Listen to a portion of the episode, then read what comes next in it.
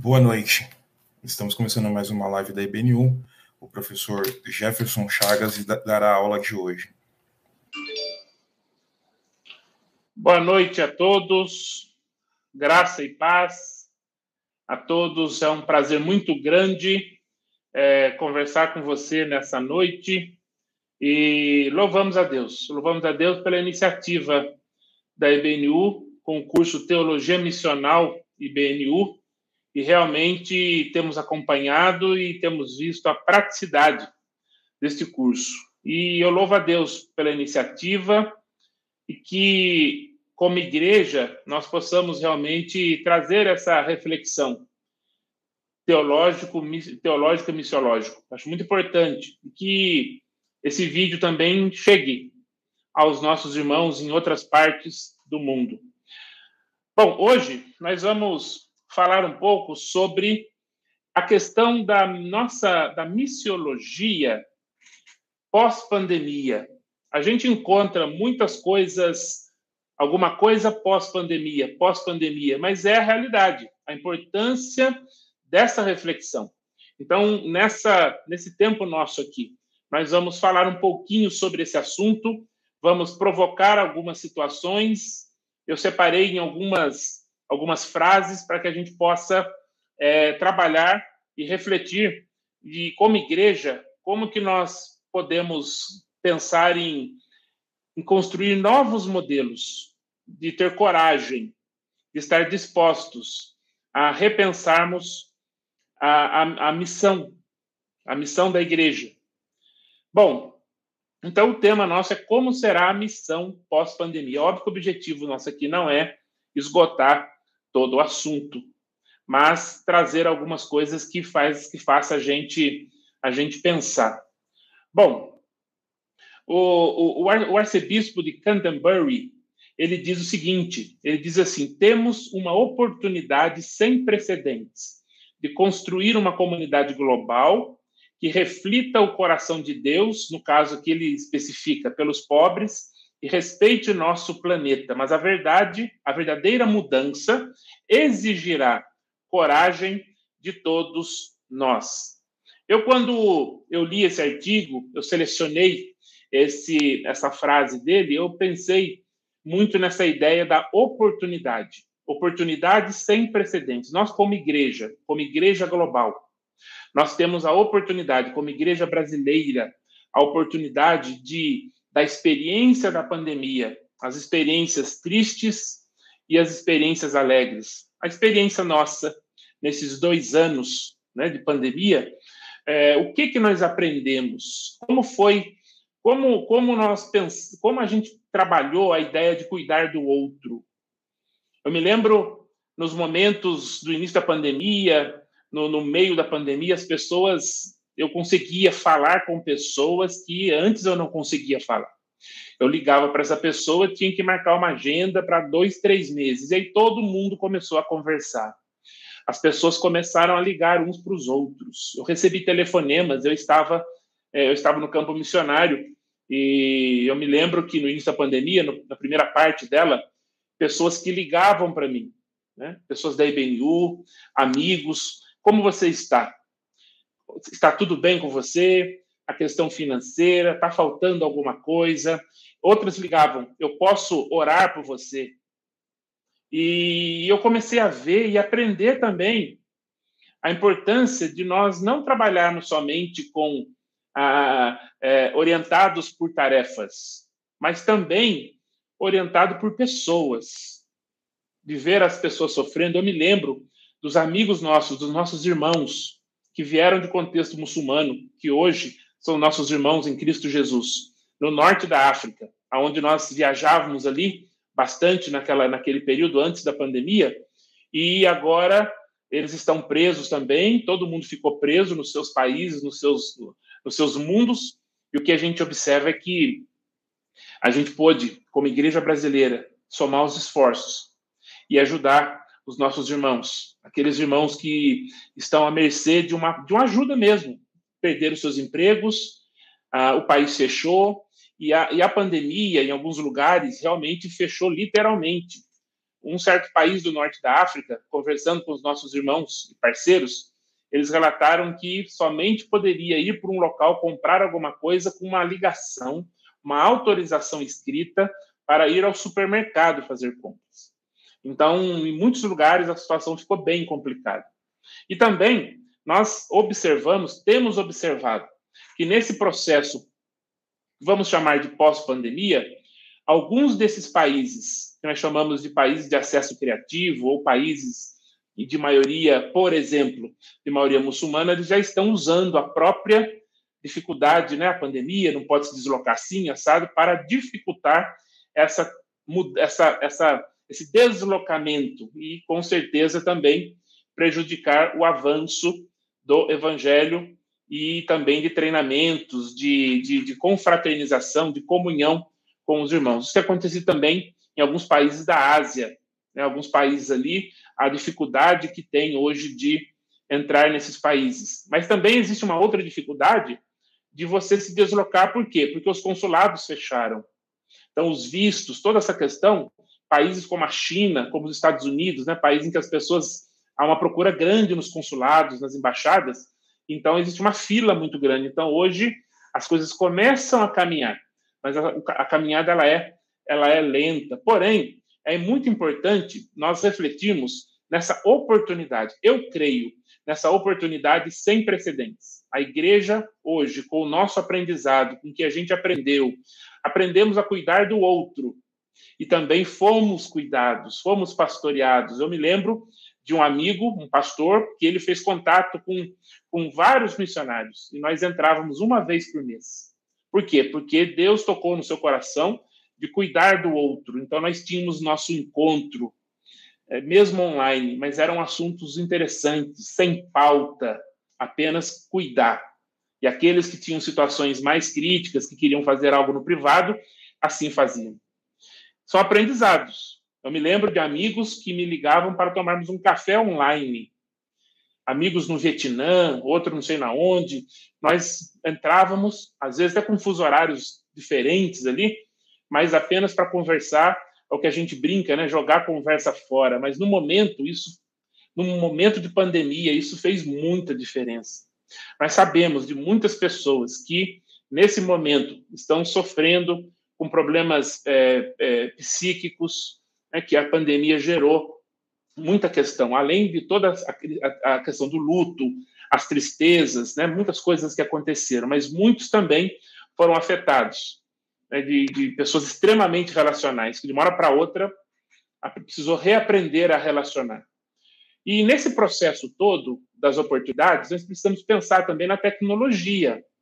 Tecnologia é algo importante que nós precisamos refletir. De que maneira, agora, na pós-pandemia, nós podemos pensar nos modelos híbridos? Não abandonarmos, só porque o mundo está abrindo, não abandonarmos essa ferramenta para o evangelismo, para o discipulado, para o cuidado do missionário. Você já parou para pensar a facilidade que nós temos hoje? Por quê? Porque na pandemia gerou os primeiros os primeiros é, é, as primeiras lives, né? Nós observamos muitas lives que era até cômico, né? A gente ria porque as pessoas não sabiam trabalhar o fundo, a luz e tal, e ainda estamos aprendendo. Mas isso trouxe um aprendizado. E meu, a minha oração é que as igrejas, nossa, do Brasil, nós, é, que a gente entenda que a necessidade de um departamento de mídia, a necessidade de um ministério mesmo, de media ministry, ministério de mídia, que a gente entenda isso, reconheça, valorize a importância de treinarmos a igreja para o alcance dos outros, nós temos vários e vários casos de pessoas que vivem em países em que é difícil chegar lá.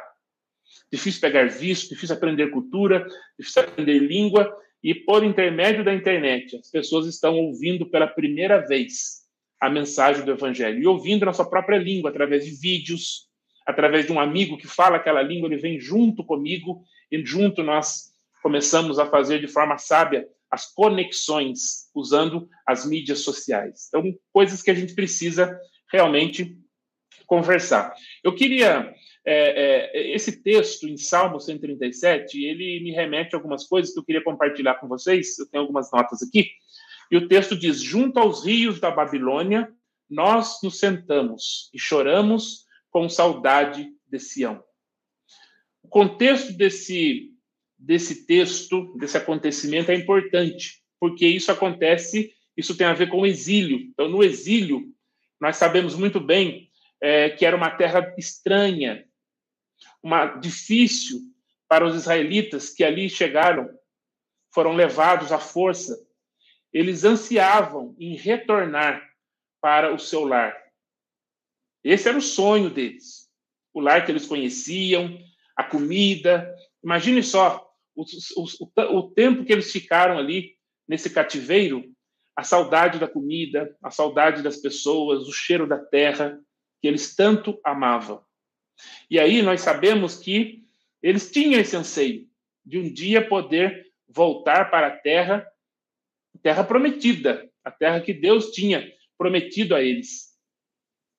E quando a gente tenta trazer para os dias de hoje, quantos de nós, né, nessa pandemia, nós não choramos, né, o ano passado, esse ano, uh, lembrando das pessoas que, que, que, que morreram, lembrando da vida normal que nós tínhamos, da nossa rotina de vida, não é?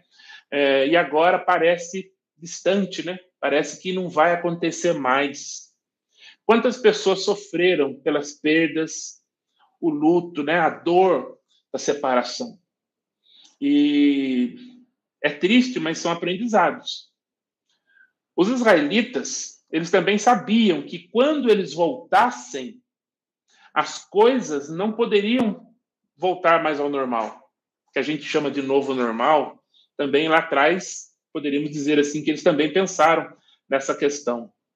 Eles não podiam continuar como antes. Por quê? Porque Deus tinha advertido, Deus usou os profetas e advertiu o povo sobre a ganância, sobre a falta de fidelidade, sobre é, o pecado que levou a essa separação, por que, que eles estavam ali, né? Escravizados. E eu acho que nós podemos pensar na maneira que nós estávamos vivendo. Será que a maneira que nós estávamos vivendo estava funcionando? Será que tudo estava funcionando? Será que nesse momento, pós-Covid, não é hora da gente pensar em ser mais fiel a Deus, cuidar mais uns dos outros, a misericórdia, a compaixão, a gente entender que tarefas são importantes, elas precisam ser executadas e o mundo continua, a coisa continua. Porém, precisamos valorizar mais a questão das pessoas, ligar para as pessoas. Por que, que tem que ter uma reunião? Por que tem pauta para a gente ligar? Por que não ligar e ter uma listinha ali das pessoas que, é, olha, eu vou ligar para ele e tal, para perguntar como ele está, se está tudo bem, e orar por ele. Cuidar uns dos outros. Esse cuidado, eu acredito que é um aprendizado que esse, que esse período da pandemia trouxe para a gente. E eu tenho pensado muito nisso, sabe? Eu tenho pensado bastante. E agora é como se fosse aquela coisa de voltar para casa, né? E agora começamos a enxergar as pessoas, estamos enxergando, né, um Natal aí, umas festas, aonde nós já imaginamos que se não for exatamente como era antes, mas que parece que já fica, já fica bem parecido com o que a gente tinha isso há dois anos atrás. Eu acho que esse mesmo sentimento a gente vai pensar com relação à nossa missiologia, a forma como a igreja caminha com relação à evangelização, com relação ao discipulado, com relação ao plantio de igrejas, com relação ao cuidado mesmo, cuidado do outro, o cuidado com os missionários. A tecnologia hoje facilita a gente, para a gente poder ligar para o missionário, para fazer uma reunião dos missionários apoiados pela igreja, e a gente poder rir junto e também trazer algumas coisas e trazer um ensino, uma reciclagem para os nossos, para os missionários. Como que nós vamos reconstruir tudo isso? Será que nós vamos pegar os modelos antigos e vamos continuar com ele e não vamos refletir em nada? Então é uma palavra para a gente pensar. Eu queria que você pensasse nisso aí que a gente está é, é, propondo. Em João, capítulo 17, no verso 21, é, fala muito sobre a questão da comunidade, da unidade. A oração de Jesus, ele diz assim, num pedaço né, dessa, dessa oração, para que todos sejam um. Pai, como tu estás em mim e eu em ti. Que eles também estejam em nós, para que o mundo creia que tu me enviaste. Isso mostra bastante para a gente que nós podemos ser muitos indivíduos, ou nós olhamos para o próprio umbigo como individualista, ou nós podemos pensar na comunidade. Quantos grupos étnicos, quantas necessidades de não alcançados dentro do próprio Brasil? Os surdos, população ribeirinha, os indígenas, não é? Os, é, é, é, os, os, refugiados, né? os ciganos, então, os indígenas, ou seja, no nosso próprio país, no nosso próprio estado, na nossa própria cidade, nós temos desafios, não é? Quando nós pensamos nessa comunidade global, nesse, nesse o cristão global, pensando na, nas realidades locais e globais. Nós chamamos de glocal, uma proposta de construir uma, uma missiologia glocal, que me preocupa com a realidade daqui, mas também com a realidade de lá. E isso tudo, eu creio que foram momentos de reflexão, momentos de aprendizado.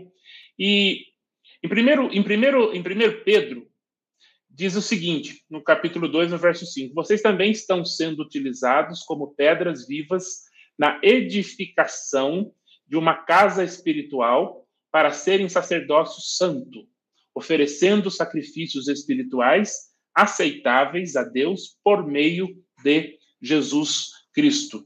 A pandemia, ela nos confrontou muito com nossa profunda interdependência nós achávamos que éramos super-heróis, né? Que era, é, eu sou suficiente para mim, né? Nós somos e aí a gente viu a importância dessa dependência, do cuidado, como foi é, é, é, muitos momentos de tensão, medo do futuro, inseguranças, noites sem dormir e pessoas usadas por Deus que nessa pandemia que fez contato, que ligou, que eu creio que cada um de nós nós tivemos essa experiência. Pessoas que pegaram o Covid.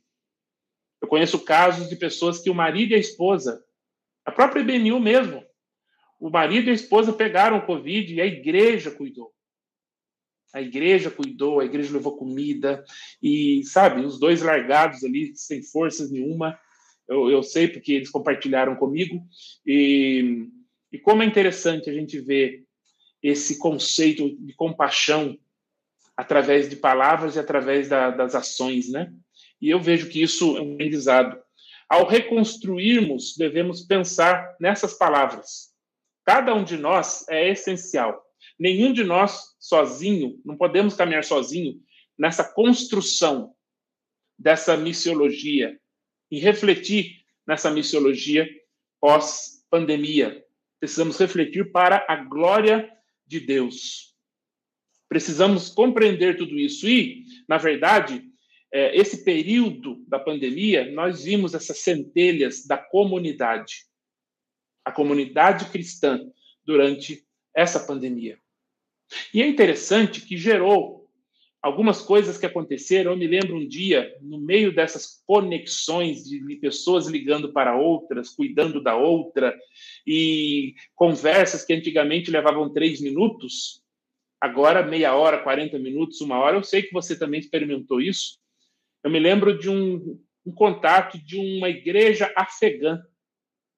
Estamos falando muito sobre a realidade do Afeganistão.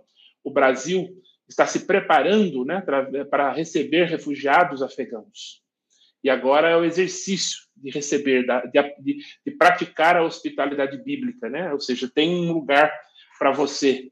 Estamos preparando, você vai ser bem-vindo aqui e vamos cuidar das necessidades físicas, das necessidades espirituais dos refugiados afegãos. É uma cultura distante, uma língua distante, mas Deus está conectando organizações, pessoas, a igreja, a IBNU está envolvida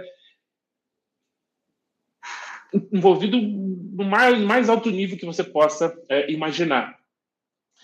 Mas eu me lembro que na pandemia eu falei numa igreja online, né? Falei numa igreja afegã em Nova Delhi, na Índia. Eu nunca imaginei que um dia eu ia falar numa igreja de afegãos. Afegãos que saíram do Afeganistão como refugiados, muitos anos atrás. A igreja, eles plantaram igrejas e em Nova Delhi existe cerca de quatro igrejas grandes, bem expressivas, de afegãos. E então a tecnologia gerou isso também, a melhoria. E eu acredito que agora, mais do que nunca, novos aplicativos, mais é, cuidado nas transmissões, as questões de segurança, até mesmo em países fechados, nós vamos ter que lidar com essa questão híbrida, porém, envolve as questões de segurança. Tudo isso é, vale a pena a gente pensar, né? O Dr. Michael O, ele é da, da Lausanne, do Lausanne, do movimento de, de Lausanne, ele diz o seguinte, que discipular outros grupos étnicos somente ocorrerá se discípulos cristãos ao redor do globo aprenderem a colaborarem uns com os outros. Ele deu uma entrevista, uh, tem até no YouTube, uh, em abril desse ano, e ele fala no próprio canal do, do, do Lausanne Movement, ele apresenta algumas coisas interessantes para refletirmos nesse momento pós-Covid. E ele, eu assisti algumas vezes e destaquei algumas coisinhas que ele falou, e uma das coisas que ele fala é sobre isso, essa importância de nós pensarmos no discipulado, de fazer discípulo de todas as nações. O que eu queria ressaltar aqui é que, geralmente, eu quero dizer, antes da pandemia, na verdade, nós estávamos fazendo como organizações missionárias, cada uma fazendo o seu planejamento e falando as nossas coisas, o nosso modelo, o nosso recrutamento, organizações, igrejas trabalhando sozinho. E o pior de tudo, em alguns, em alguns casos, gerando competitividade. Vem a pandemia, entendemos que não somos interdependentes, dependemos dos outros. E hoje, o que ele fala aqui, Dr. Michael, Michael O, ele fala muito comigo sobre isso, a importância de, como igreja, como organização missionária, nós pensarmos no futuro, de que maneira nós vamos trabalhar, de que maneira nós vamos cooperar. Nós vimos a necessidade de cooperação no meio da pandemia. E por que, que nós vamos abandonar isso? Nos dias de hoje, nós precisamos desesperadamente, se quisermos realmente cumprir a grande comissão de fazer discípulos, de ser expressivo, uma igreja expressiva, que vai alcançar povos não alcançados. Pessoas que nunca ouviram o evangelho, comunidades de não alcançados que vieram para o Ocidente como refugiados, como imigrantes. Nós, como nunca, nós precisamos desesperadamente uns dos outros.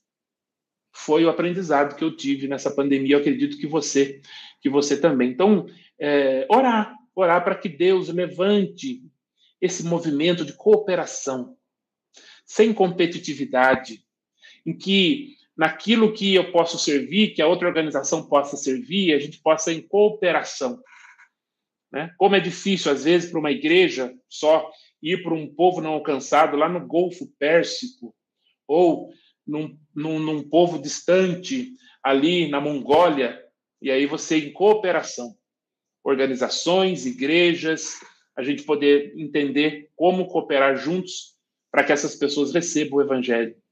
Então, tudo isso acho que cabe, eu acho que é um momento interessante. Ele também diz o seguinte, que eu anotei aqui, as igrejas até então são pensadas baseadas na geografia.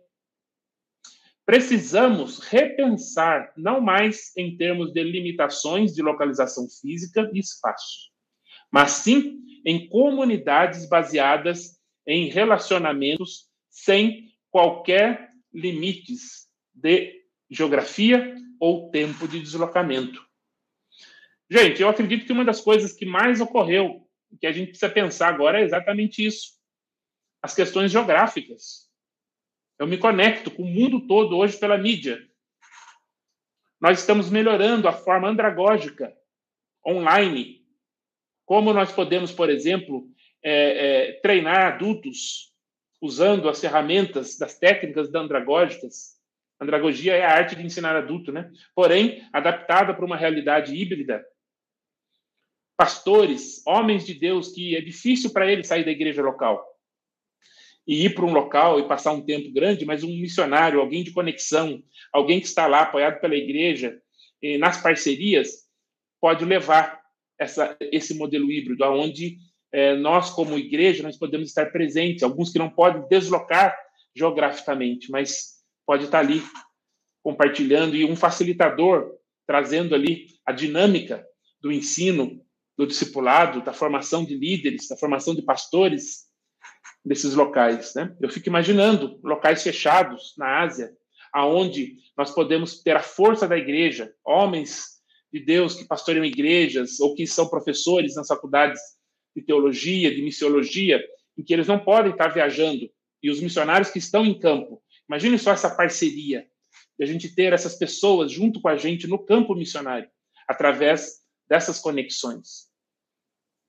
Deus é um Deus criativo e ele quer nos usar as criatividades. Imagina só, aquele país onde é difícil chegar, aquela etnia que é difícil, porém, nós podemos tirar algumas pessoas dali levar para um outro local mais tranquilo, treinar aqueles irmãos, ter a comunhão, é, aqueles que estão à distância e aqueles que estão presentes, a gente criar essa forma de equipar, de abençoar, de encorajar os irmãos que vivem debaixo de perseguição, por exemplo no norte da África, na Ásia, não é?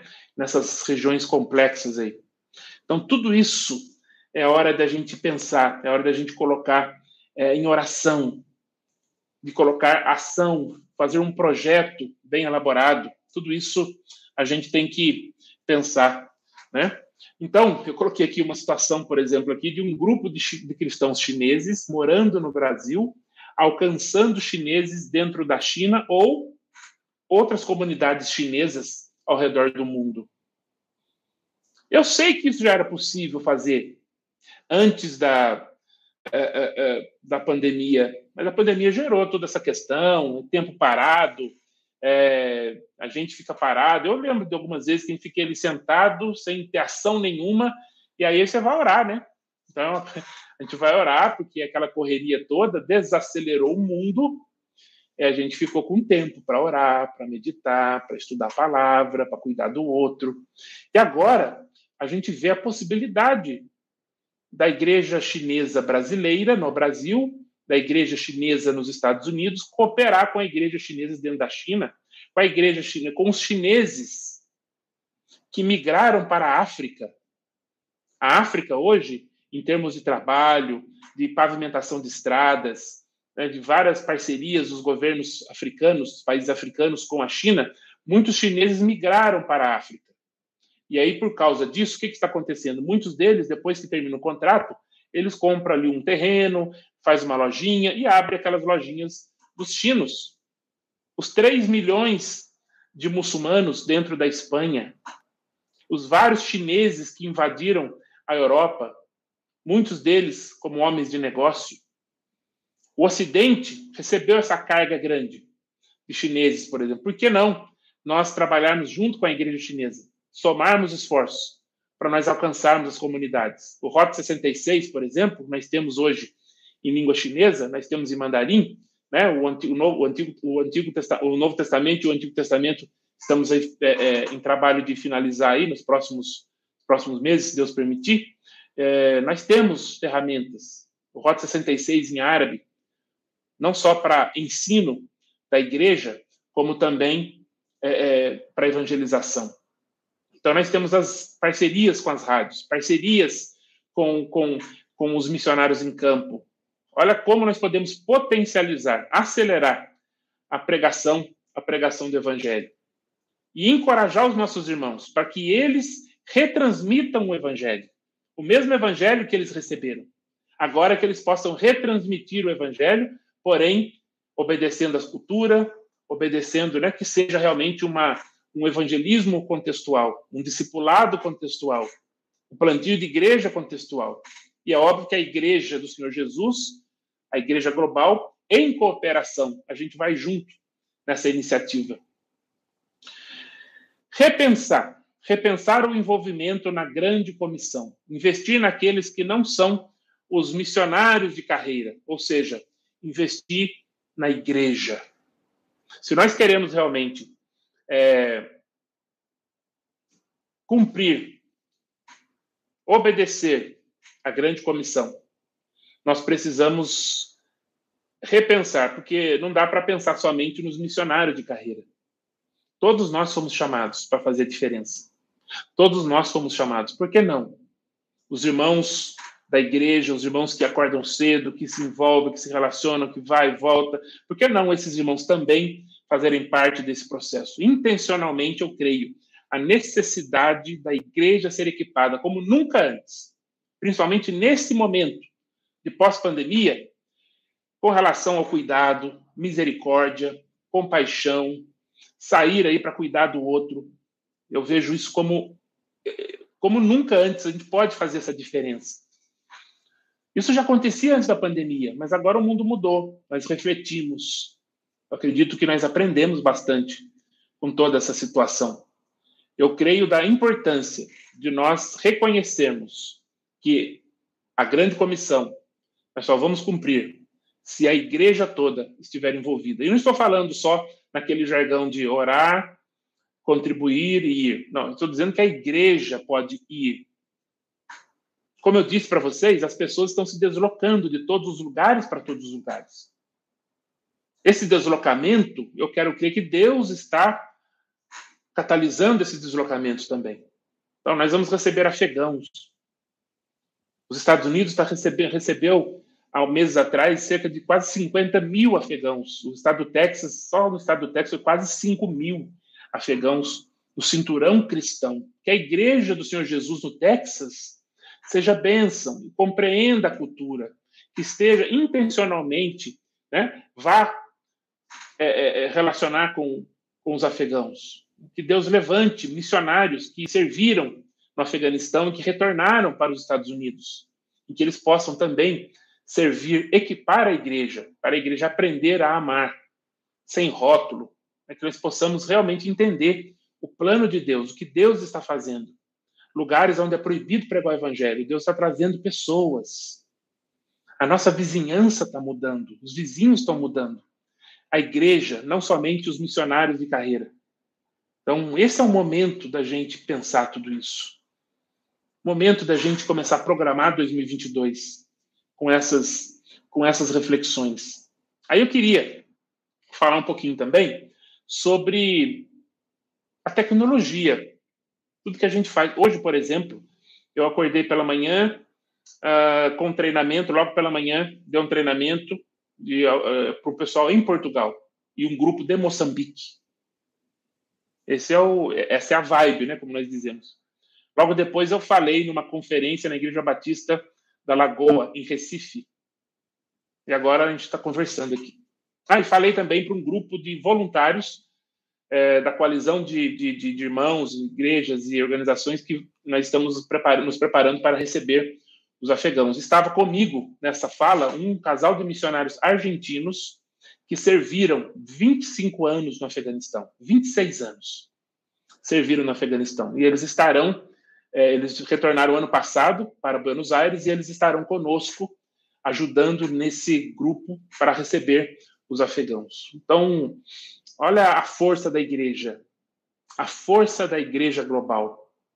Nesse tempo de pandemia, eu conversei há pouco tempo atrás, já nessa parte final aí, eu conversei com, com missionários que serviram mais de 20 e poucos anos no Afeganistão que nos deu orientações, recebemos orientação. Alguns estão lá dentro hoje, ajudando algumas pessoas a tirar algumas pessoas dali, todo cuidado. Então, Deus está fazendo. Deus está fazendo. Nós, nós observamos que quando a igreja coopera, quando há essa cooperação global, Deus ele se alegra com isso, porque é a igreja do Senhor Jesus em ação, né? Mas olha só, vamos pensar em alguma coisa online, vamos pensar um pouco nessa tecnologia.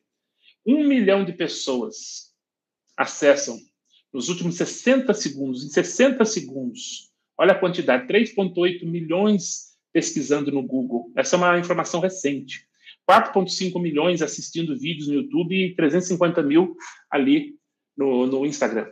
Né? Então, nós observamos que realmente esse é um campo missionário que nós não podemos desprezar. É um campo missionário que nós precisamos aprender.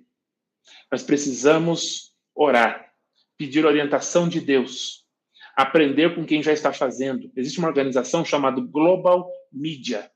A sede deles, acho que é no Texas.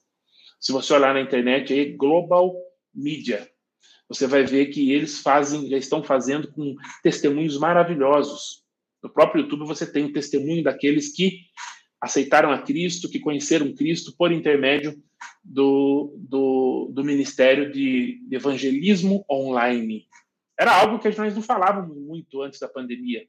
Nós não falávamos sobre essas questões. E hoje a gente vê essa importância. Quantas dessas pessoas leram um blog ou assistiram a um vídeo que lhes contasse mais sobre Jesus. Então é importante né, fazer uso dos meios digitais de forma correta, não é? Fazer uso dos meios digitais para promover o trabalho do evangelho, né? Isso aí faz com que mais membros da igreja nós estamos promovendo membros da igreja para missionários digitais, para que eles se envolvam no cumprimento da grande comissão. E é interessante porque, quando nós falamos em, nessa questão digital, nós é, não estamos falando somente de gravar um vídeo e pronto, e acabou, fazer um vídeo, gravar e colocar na internet. Nós estamos falando de estratégia. O evangelismo digital envolve estrategicamente o uso de plataformas da internet, o uso do celular. Eu vi uma estatística esses dias que existem mais celular no mundo do que pessoas as mídias sociais, para o quê? Para atender às necessidades dos outros. Né? E compartilhar o evangelho com esse mundo online. E outra coisa, comunica com jovens, comunica com faixas de idade. Né? Então, nós temos que aprender essa, essa, essa, essa língua.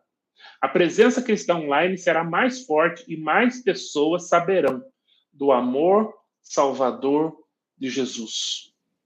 Vídeos estão sendo elaborados nas línguas, nas mais diversas línguas. Nós temos um parceiro no norte da África, em que o ano passado, o ano de 2019, ano retrasado, ele fez contato por intermédio do Facebook no mundo muçulmano, no norte da África. Ele fez contato com 5 mil pessoas. 5 mil pessoas responderam a conversa sobre a vida, sobre o significado da vida.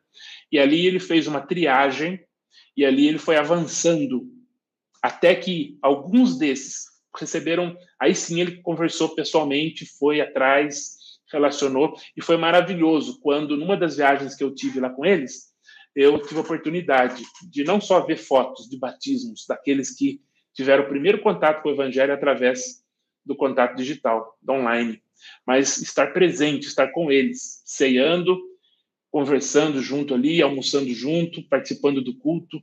E isso é o que Deus está fazendo.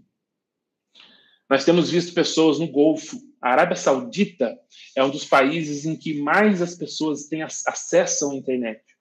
E hoje as pessoas querem saber, com essa globalização, essas pessoas, os muçulmanos que não foram não foram ensinados a refletir, né, a fazer perguntas, a questionar a religião. É importante nós entendermos isso. É a oportunidade das pessoas conversarem, o diálogo, a conversa, de ter oportunidade de ouvir sobre o Islã e também ter oportunidade de eu falar da minha fé. É uma oportunidade que a gente tem. Então, os jovens hoje perguntam. Todo mundo hoje tem aqui, ó.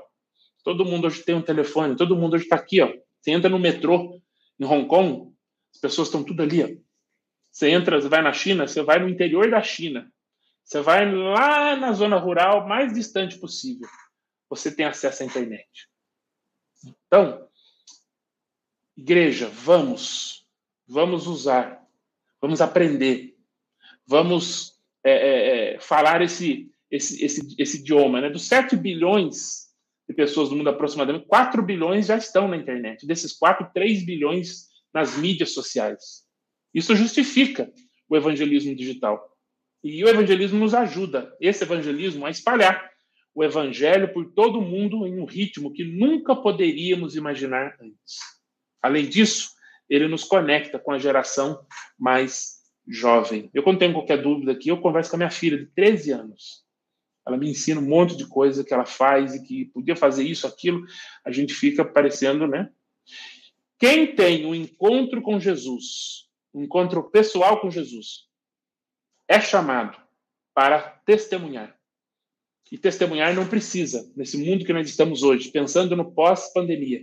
Testemunhar significa, sim, também usar os nossos dispositivos para compartilhar a mensagem do Evangelho com outras pessoas. É disso que se trata, é disso que a gente está falando, do que é o evangelismo digital. Trata-se de estender o ministério da sua igreja além das suas paredes físicas. Vou repetir. Trata-se de estender o ministério da sua igreja além das suas paredes físicas. Significa que sua igreja ou ministério não tem que seguir os mesmos modelos. Estou falando que tem que jogar fora, não. Eu estou falando que nesse processo pós-pandemia, nós podemos repensar novos modelos, novas formas de comunicar o evangelho. E aqui nós temos a forma digital. Imagine a quantidade de pastores que nós podemos encorajar. Pastores de igrejas domésticas em países fechados, como Coreia do Norte, como China, como Arábia Saudita, irmãos que lá dentro pode ser até perigoso eles estarem ali, mas através das cooperações nós podemos tirar esses irmãos, nós podemos fazer chegar até eles de forma segura, usar as tecnologias, irmãos da área de, de, de, de segurança da internet, que pode também somar os esforços para que a gente possa não comprometer a rede dos nossos irmãos e levá-los a alguma situação perigosa que envolva a segurança dos nossos irmãos.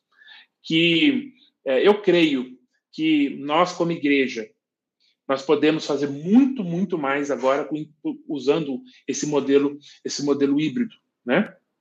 Uma cooperação, eu coloquei aqui, uma cooperação global de missiólogos, missionários, teólogos, pastores de igreja, os irmãos da igreja, os irmãos que estão no dia a dia da igreja, que, que todos, eu creio, que nós podemos é, comunicar o evangelho e repensar a nossa missiologia. E indo para o final, a palavra aqui é coragem. Vamos pensar fora da caixa, vamos pensar em novos modelos, vamos pegar a nossa experiência, vamos na cooperação, nós podemos evangelizar até os confins da terra, nós podemos fazer a diferença os refugiados que estão chegando, os imigrantes, também as diferentes tribos dentro da nossa cidade. E modelos, pedir a Deus que nos dê modelos, que nós possamos trocar experiências com aqueles que já estão usando a, a, evangelização, a, a evangelização digital, o discipulado, parte do discipulado também digital. É óbvio que tem muita coisa que o digital não vai substituir. Nós precisamos do híbrido mas a gente vê muita coisa que nós podemos avançar no cuidado dos missionários, no preparo dos missionários, no preparo dos irmãos que eram budistas, muçulmanos, né, que agora estão seguindo a Jesus e agora podemos ajudar a, aquela comunidade a fortalecer na fé, encorajar os irmãos, encontros de encorajamento. Eu tive na pandemia, nós tivemos vários encontros de oração. Oramos por irmãos do Egito, coisa linda foi orar com os irmãos do Egito, a gente poder conversar, gastar um bom tempo junto. E eles ali, felizes com Jesus, compartilhando, orando por nós também como igreja. Então eu gostaria de. Eu finalizo aqui. E a minha oração, de verdade, a minha oração é que a gente consiga entender, pegar o nosso aprendizado, que a gente possa realmente estar aberto a reconstruir a construir novos modelos. Não há necessidade de jogar os modelos antigos fora, mas pedir a Deus, diante das mudanças que passamos no mundo, a, a, a globalização, a mídia, o que temos hoje, né? Nós possamos realmente é, ser mais efetivos em, em, em, ser relevante, né? Em Jerusalém, Judéia, Samaria e confins da terra. Amém.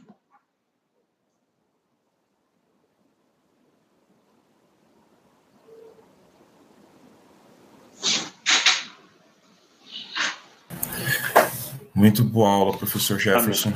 Muito boa aula. É, como que nós podemos. Uh, o senhor poderia falar um pouco mais do, do conceito de local? Foi uma coisa que o senhor falou ali no, no, começo. Ah, a verdade, existe uma. Uh, o, o, professor, que até faleceu esse ano, Dr. Andrew, uh, Andrew Walls, e ele é um, um, pesquisador, um historiador na área de cristianismo mundial. Ele fala muito, ele escreveu um artigo sobre isso, da importância da igreja ser uma igreja relevante em todos os setores e em todos os lugares da Terra. E ele usa esse conceito local. O local é a ideia da igreja que ela ela, por quê? Porque existem igrejas, Anderson, que existem igrejas que elas são relevantes só lá fora. A igreja ela investe em missões, ela é apaixonada por missões, ela investe, amém. Porém, existem as nossas necessidades locais. Nós temos as nossas necessidades e eu entendo que o local é um grande ambiente para ah, os vocacionados, para os vocacionados da igreja, para nós, para fazermos um projeto é, buscando os vocacionados da, na igreja local. E através das ações locais, através da, do alcance das tribos, das diferentes tribos na nossa cidade, no nosso bairro, nós começamos a entender um pouco essa questão da compaixão, de servir, da ternura, da hospitalidade bíblica, a igreja relevante. Eu até brinco, né? Algumas igrejas, se elas fossem abduzidas de uma noite para outra, se elas sumissem dali e ficasse só um terreno, né? Os marcianos vieram e levaram a igreja com crente e tudo. E eu não sei, existem algumas, existem algumas igrejas, não estou aqui para ficar dando de politicamente correto, mas será que a, a, as pessoas vão sentir diferença. Aqui era algum lugar, alguma coisa aqui que eu não lembro direito o que, que era, né? Então, a igreja precisa ser relevante. A igreja precisa estar eh, as necessidades da rua, do bairro. Só que também nós temos as necessidades globais, né? Fazer discípulo em Jerusalém, Judéia, Samaria confins da terra. Então, a mentalidade local, ela traz esse tipo de consciência esse tipo de mobilização, mobilizar a igreja para ela olhar aqui e olhar lá. Isso que é a ideia dessa teologia local. Tem muita, algumas pessoas estão começando a trabalhar bem essa ideia. A igreja ela precisa ser local.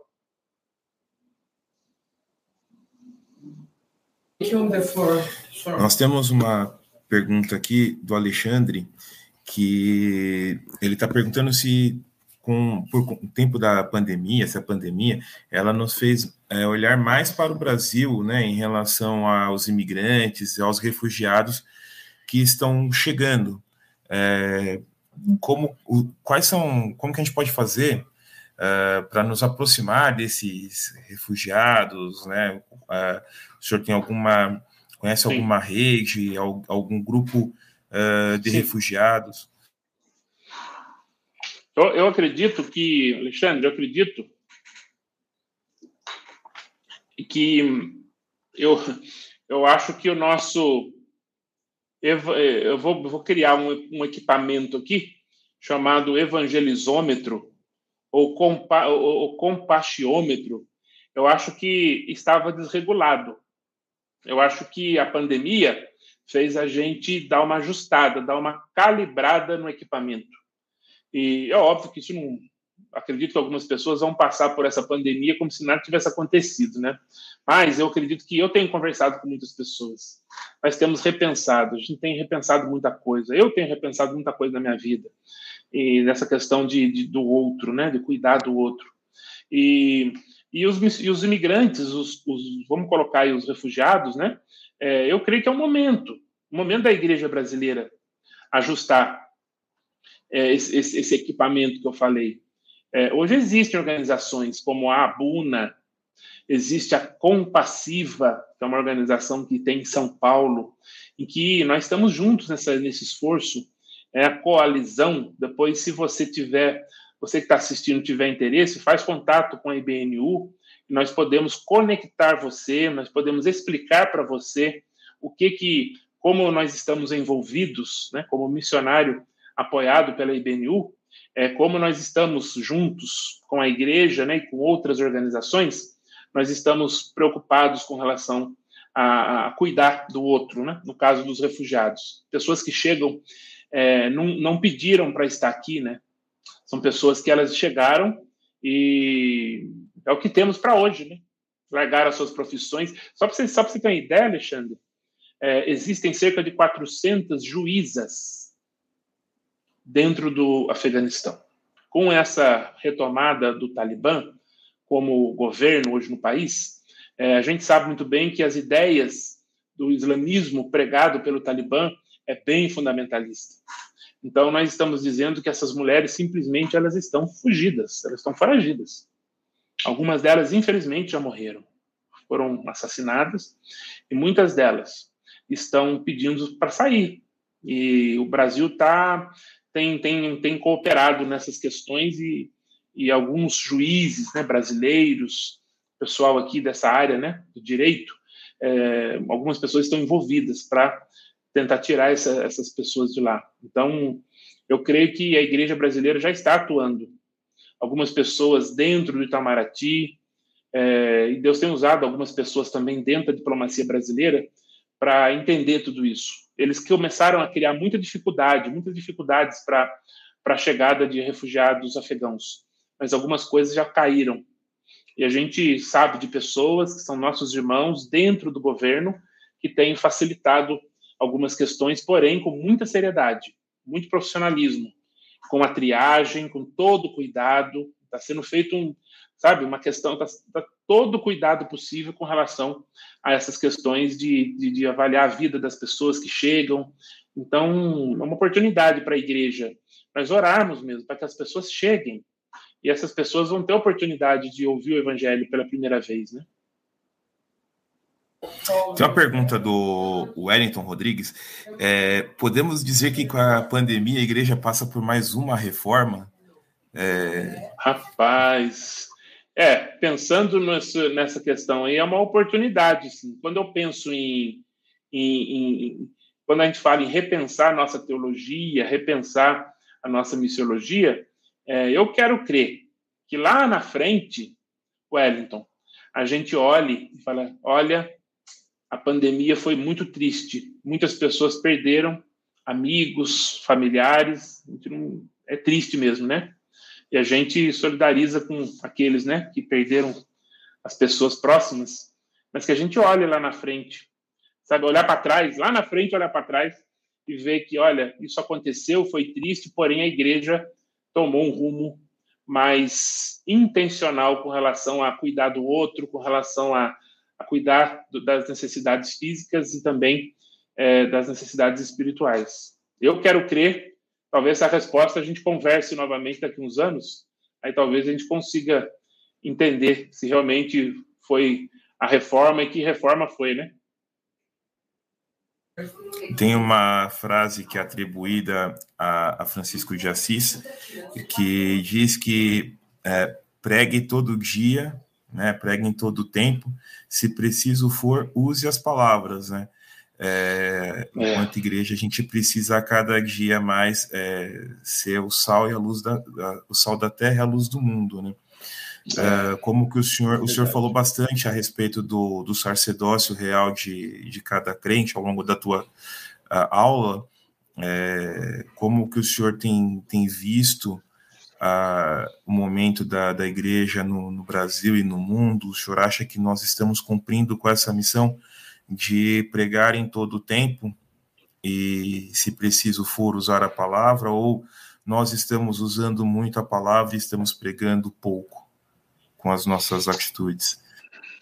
Eu acredito que se a gente observar é, nos últimos anos, eu tenho, principalmente antes da pandemia, uh, a gente tem observado algumas igrejas realmente se fechando para missões, um, algumas igrejas trabalhando isoladamente. Como eu disse, né, a questão da cooperação, uh, infelizmente, alguns movimentos dentro do nosso Brasil evangélico, eles olham mais para com a preocupação da franquia, de levar a franquia, não pensando no reino de Deus.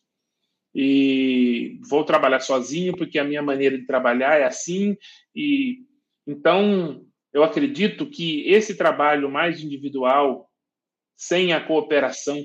Olha só, quando a gente.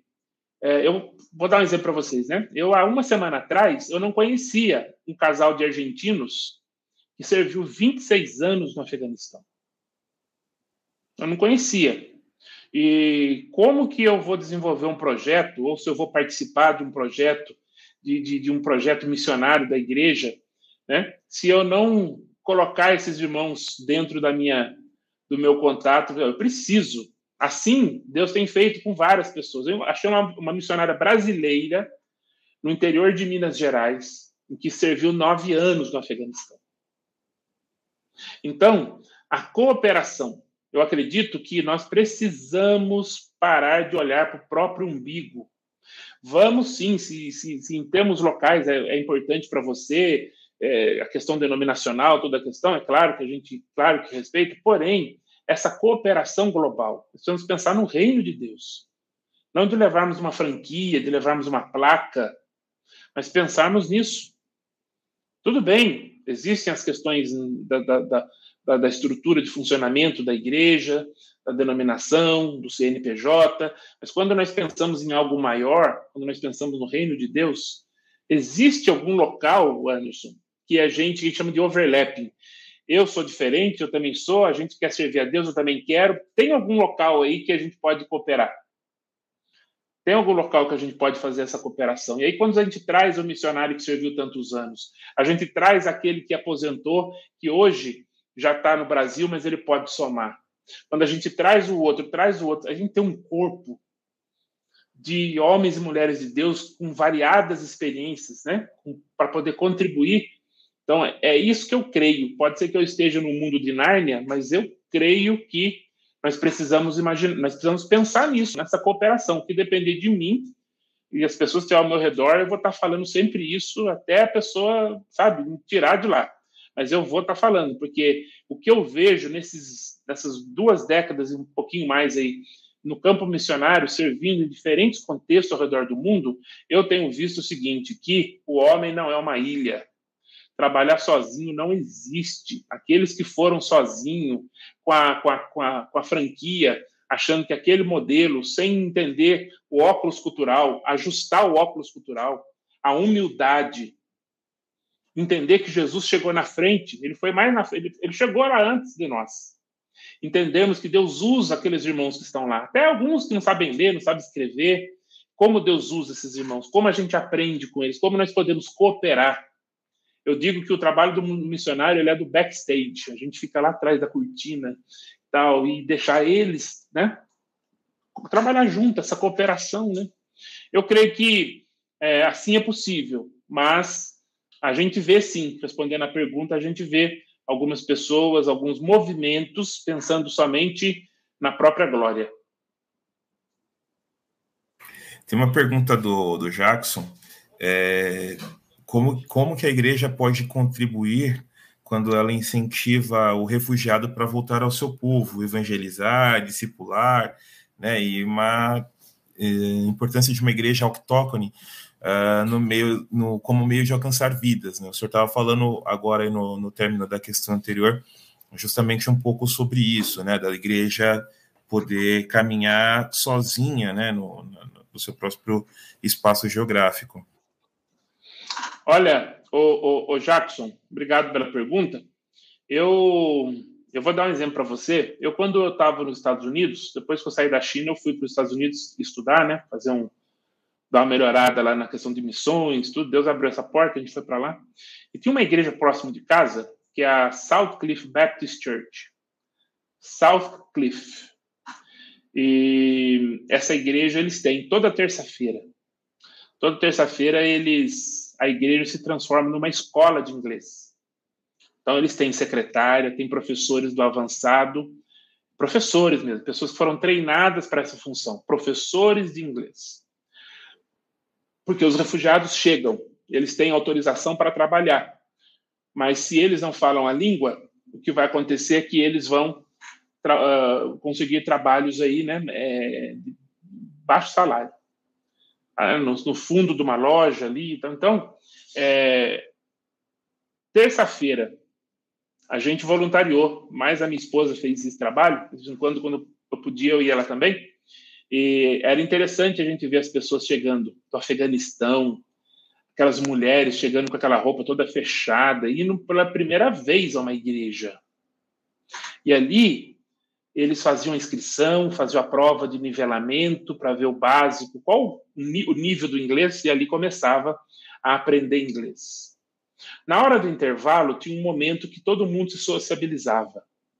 E naquele momento tinha uma gincana, uma brincadeira em que quem memorizasse um verso bíblico ganhava um prêmio. Então era o único contato que aquelas pessoas tinham com a, a, a Bíblia naquele momento da escola. Só que alguns voluntários, durante a semana, é, ia na casa das pessoas, visitava as pessoas, nós íamos ali. Existia um, um, uma lanchonete dentro da região onde os refugiados ficavam, que o governo é, proveu, né? um bairro chamado Fountains, a fonte, né? É um local que você tinha os refugiados ali da África, da Ásia, muçulmanos e de outros credos enfim, e ali nós ficávamos, as mulheres ficavam da parte de dentro do, do, do, do, da lanchonete e nós ficávamos com os homens da parte de fora, conversando, gastando tempo junto, fazendo amizade, convidando para em casa. Eu conheci um iraquiano, cara, gente boa pra caramba, teve a oportunidade de orar várias vezes juntos. Mas por que, por que, que eu estou contando isso? Porque esse movimento de nós servirmos aos refugiados, de nós é, é, aplicarmos, praticarmos a, a, a hospitalidade bíblica, Uh, através dessa ação, dessa igreja, cinco igrejas nasceram desses refugiados, de diferentes, inclusive uma igreja árabe, hoje com um pastor árabe, pastor sírio, que foi estudar nos Estados Unidos e agora está pastoreando essa igreja. Igreja de fruto desse projeto da South Cliff, uma igreja iraniana, e, todas, e todos pertencentes à igreja. Hoje, o quadro de pastores da igreja é, é, é, essas pessoas fazem parte. Os pastores, alguns desses pastores nativos, eles fazem parte do quadro de pastor da igreja. E o que, que tem a ver com a pergunta que você fez? Uh, algumas dessas pessoas, dessas igrejas, uma igreja butanesa, existe um país chamado Butão. Os butaneses, muitos migraram para a região do Texas. Muitos foram como refugiados. Existe uma igreja butanesa. Os butaneses já estão, não é que estão planejando, eles já estão servindo os seus familiares e amigos lá no botão. Nós chamamos isso de diáspora reversa. A diáspora reversa. Então, a pessoa vem, ela aceita Cristo, outros são cristãos que chegaram também, são equipados, são treinados, sentem a chamada, são motivados a ou viagem de curto prazo, ao Butão ou de longo prazo, alguns mudaram para lá. E também existem as comunidades butanesas, as comunidades afegãs, as comunidades iraquianas, dentro do próprio Estados Unidos, dentro de outras comunidades. Então, esse exemplo que eu estou dando para você é algo que nós podemos colocar no nosso radar. Aqueles que chegarem, nós evangelizarmos, caminhar junto, ensinar a importância da grande comissão, né? Não deixar somente essas pessoas serem membros de igreja, mas é mais que isso. São discípulos que vão retransmitir aquilo que eles receberam. Então, eh, nós temos visto dentro, nós chamamos essa área, eh, o Jackson, de, de missiologia da diáspora. Então, nós estamos estudando esses assuntos, estamos revendo formas, aprendendo com as coisas, com os exemplos e com os modelos não é? Eu, eu estive numa cidade, em Sacramento, lá em Sacramento, na Califórnia, eu, eu conheci uma igreja em que trabalha com refugiados. Eles têm um centro para servir com comida, ensinar inglês, cuidar das necessidades físicas. Aqueles que, que avançam mais na conversa, contar histórias bíblicas. E eu estive com alguns convertidos ali. O que mais me chamou a atenção foi um convertido, um irmão iraquiano. Eu tenho essa foto com ele, eu tirei essa foto com ele, ele abraçado comigo, a gente orou junto. E eu senti muito desejo de caminhar com aquele povo naquela época ali, só uns, uns quatro anos atrás, mais ou menos. Inclusive, o, o pastor Inclusive, o, o pastor Saião estava comigo. Nós estávamos juntos nessa região. Agora que eu lembrei. Uma viagem que é, o pastor Saião estava junto. O André Bretones também estava, né, que, que é da EBNU. E eu me lembro que nós estávamos ali, e aí eu fui conversar com ele.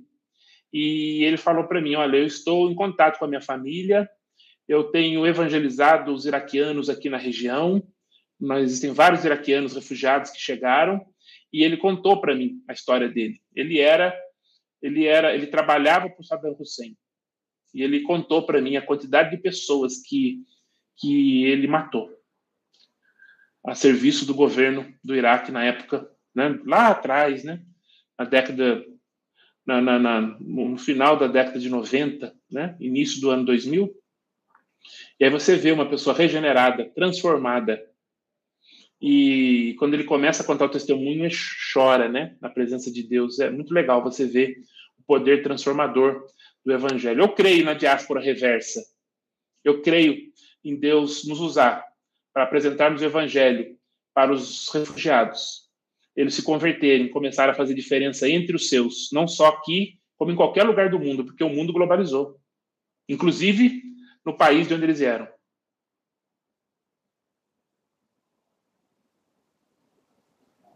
Professor Jefferson, é, na sua aula, o senhor também falou a respeito é, de alguns povos que a gente sabe que, que tem algum tipo de perseguição, né, é, sobretudo na Ásia, no Oriente Médio, e que esse, essas pessoas elas estão acessando bastante a internet, elas estão tendo acesso aí a, a conteúdos sobre o nosso Salvador, né, e, e podendo se aproximar do Evangelho.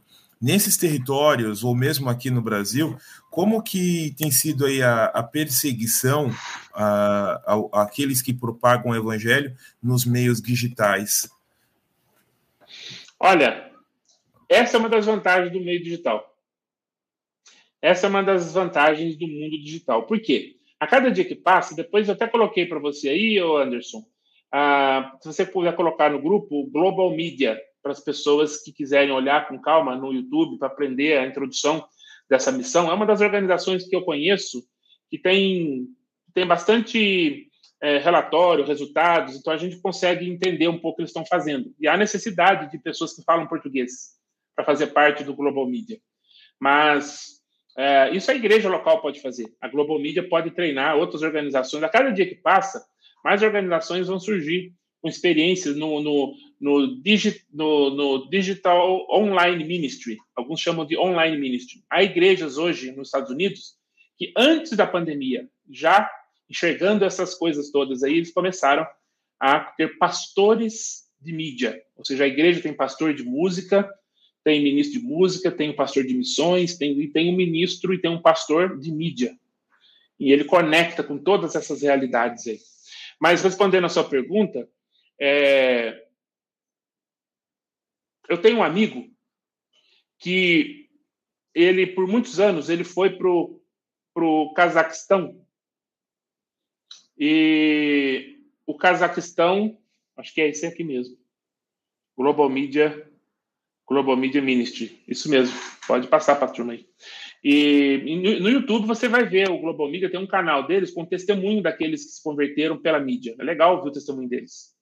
E, então, é, eu tenho um amigo que ele fazia um projeto, ele tinha um projeto, eu não sei direito a tecnologia, ok? Eu vou explicar, vou, vou explicar, vou contar aqui o, o, milagre, mas eu não sei direito como é que funciona na coisa mais aí.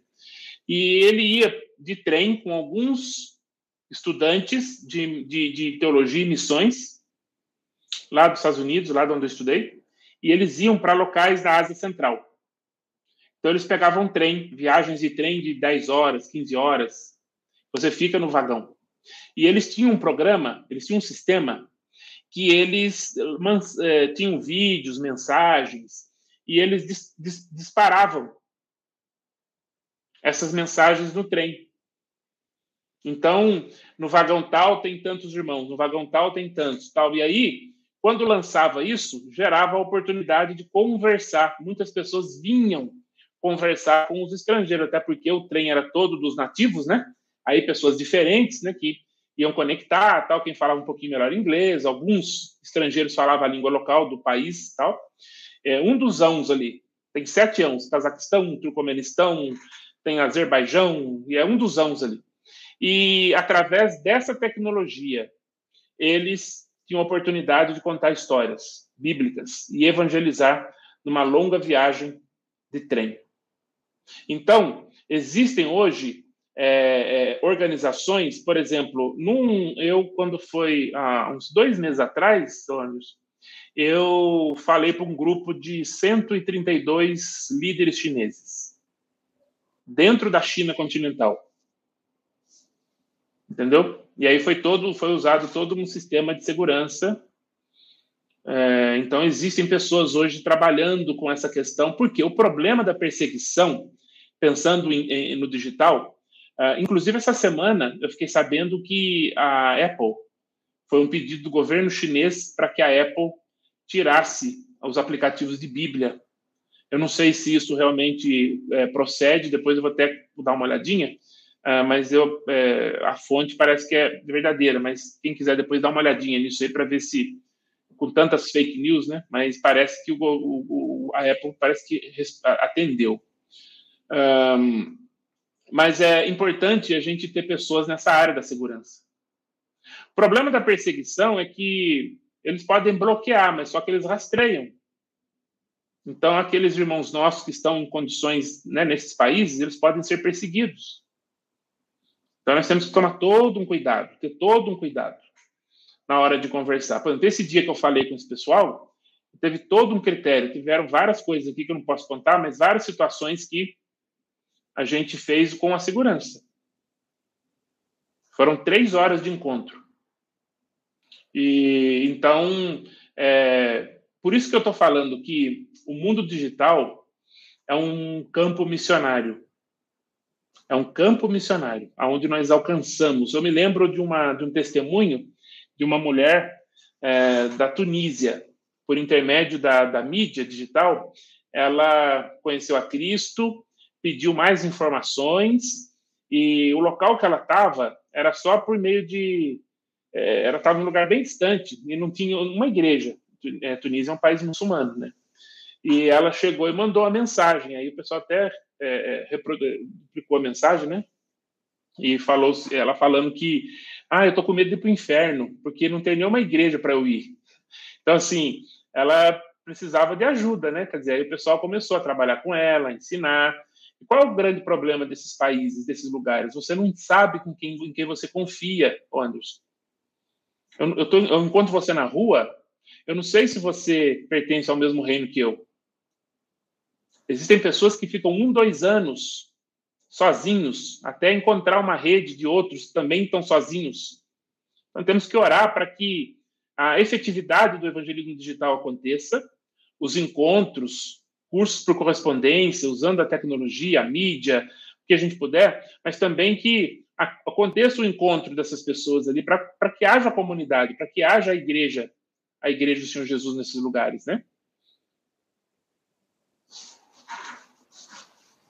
Perfeito.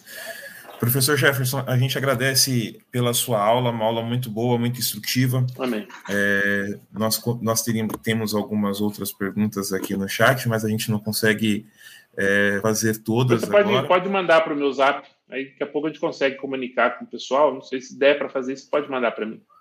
Perfeito. E, e aí a gente agradece então ao senhor pela aula, agradece a participação Amém. de todos.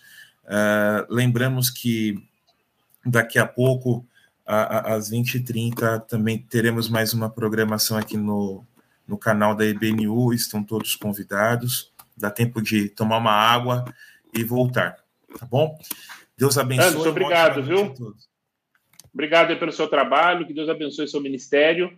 Esse ministério é muito valioso, esse trabalho da mídia está aí, nos bastidores, e louvamos a Deus por você e por todos da IBNU que têm é, se empenhado para ter esse material com qualidade, né? essa apresentação, todo o processo antes da gente entrar, né? com o nosso rostinho bonito na tela, tem muita coisa que roda aí, né? que é complexo. Então, Deus abençoe todos vocês que têm se envolvido nesse ministério digital. Ok? Amém. Amém. Boa noite, pessoal.